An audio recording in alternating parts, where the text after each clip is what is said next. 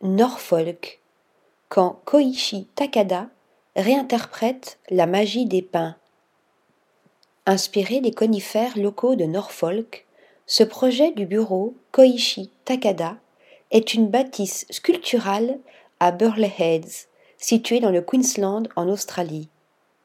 Ornée de formes organiques rappelant les écailles des pommes de pin, la bâtisse a été conçue pour ce site en bord de mer de plus de 1000 mètres carrés à Goodwin Terrace, à l'extrémité sud de la plage de Burleigh Heads.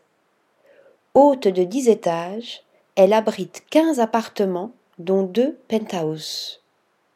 La façade fait référence au fonctionnement interne des pins de Norfolk, une icône naturelle de la région de la Gold Coast.